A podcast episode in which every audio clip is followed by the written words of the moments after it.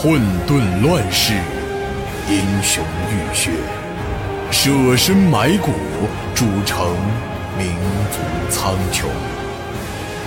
岁月如河，江山如歌，七年战国，写尽帝国苍茫。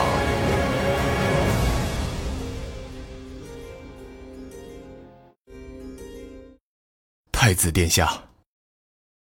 子时虽然已经过半，但在钱钟的脸上却见不到一丝倦意。属下知道不容易，但我们真的没有时间了。说话间，钱钟已经回过头，一脸无奈的看着身后无数双焦急的眼睛。太子府上上下下为了这一刻的到来。已经准备了太多时日。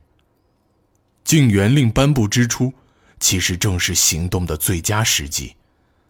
但现在已经过去了几个时辰，却还是没有等来出发的命令。太子独自站在一幅字画前，右手紧紧捧着战盔，左手平放在书案上，神色凝重。目光则显得有一些僵直。眼前的这幅画，是在雍和治水时一位老者送给他的。赈灾事宜尚未结束，太子就接到皇帝病危的消息，不得不提前赶回京城。临行之际，一位老者将这幅画送给了他，为了让太子。能够安心回朝，太子的思绪终于回到大唐之中。从禁元令颁布到现在，已经过去了六个时辰。这意味着，宫中可能已经发生了许多事，所有人其实都心知肚明。到现在都没有圣旨来的话，就意味着圣旨必然不会来了。太子眉目紧锁，心情十分沉重。他缓缓回过身子，看着满堂的文武，却欲言又止。放眼望去，太子府的核心力量此刻都已经站在了他的面前。文官武将个个摩拳擦掌，将太子府的大堂堵的是水泄不通。殿下不能再等了，禁元令都颁布了那么多时间了，到现在都还没有看到圣旨，安认为这其中一定有问题啊！再等下去可是要变天的。袁天鹏终于开始嚷嚷了，要不是杨硕也在这里，他可能早就领着人马往宫里去了。毕竟对袁天鹏而言。只要太子最终继承了皇位，即使现在把事情闹大，又有什么关系？再说，拿回自己的东西天经地义，有什么要多想的？袁天鹏不过是一介武夫，他只关心手中的百斤大刀什么时候能够挥舞出去。要是在平日里，倒也没人会理会这厮的话。不过此刻。却道出了在场所有人的心声。太子又何尝不明白这个道理？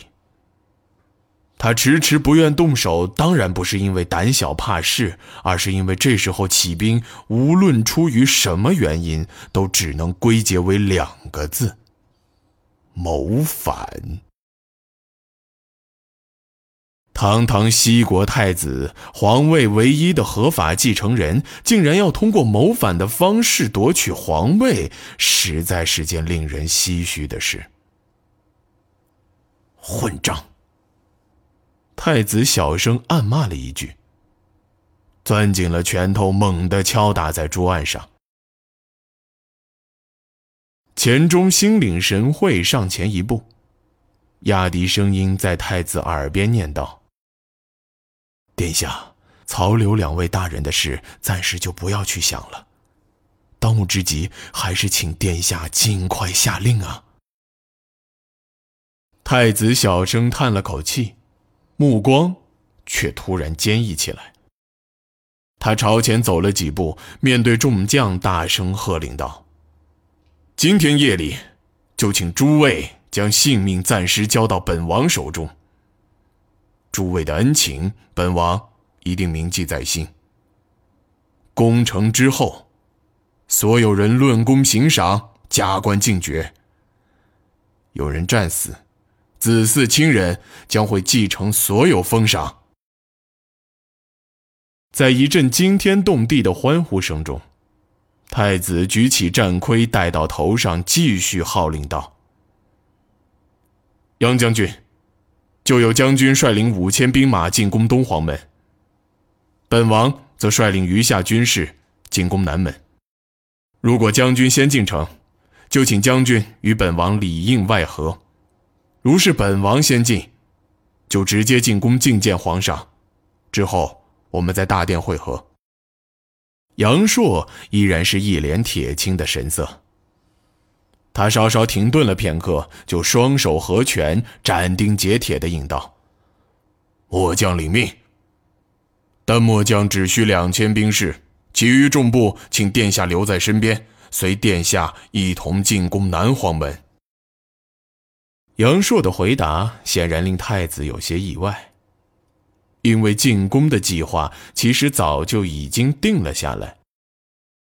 太子默默看了一眼身旁的钱钟，才回过头，语气谦和地对杨硕说道：“本王知道杨将军武功盖世，本王绝不是在怀疑将军的实力，但皇城之中毕竟还有两万禁军驻守，这些军队即使分散四侧，人数也尚且不在劣势。”城内的城墙虽然不如城外高大，但毕竟是防守一方，我方兵力原本就不占优势，又是攻防，是不是应该多配一些人马才是？太子殿下，微臣赞同杨将军的建议。钱钟走近太子一步，低声催促道：“既然杨将军有十足的把握，就按杨将军的说法做吧。”杨将军，太子并没有回应钱钟，而是继续对杨硕追问道：“杨将军是不是还是以为集兵一处才是最佳的选择呢？”面对太子的疑问，杨硕并没有做太多的思考，开口就应道：“不，殿下，现在的方案，末将当然是认可的。”只是末将实在不需要那么多兵马，请殿下不要再犹豫了。